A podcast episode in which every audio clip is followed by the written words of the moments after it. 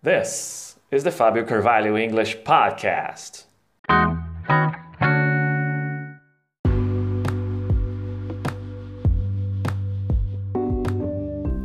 Acquire English through stories.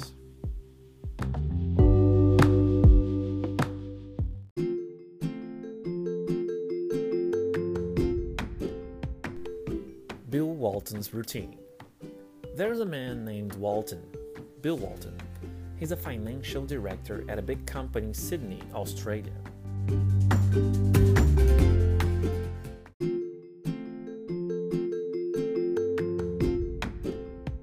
Bill usually gets up early at 6:30. Sometimes he has breakfast. He also makes breakfast for his son, Henry. After that, he drops his son at school and goes to work.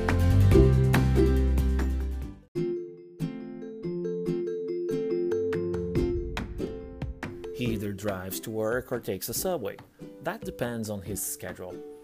Now, due to the COVID 19 pandemic, he's been working from home. His company has tried to keep as many jobs as possible, and so he has taken over offices throughout the country.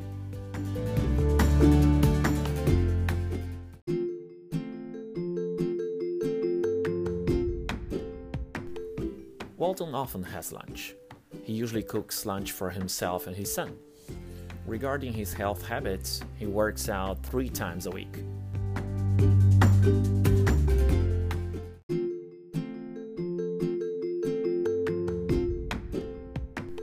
After work, he goes back home.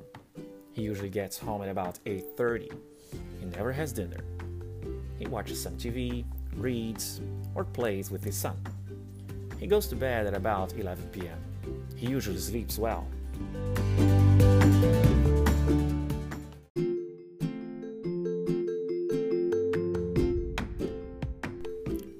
He never has problems sleeping. That's Bill Walton's routine.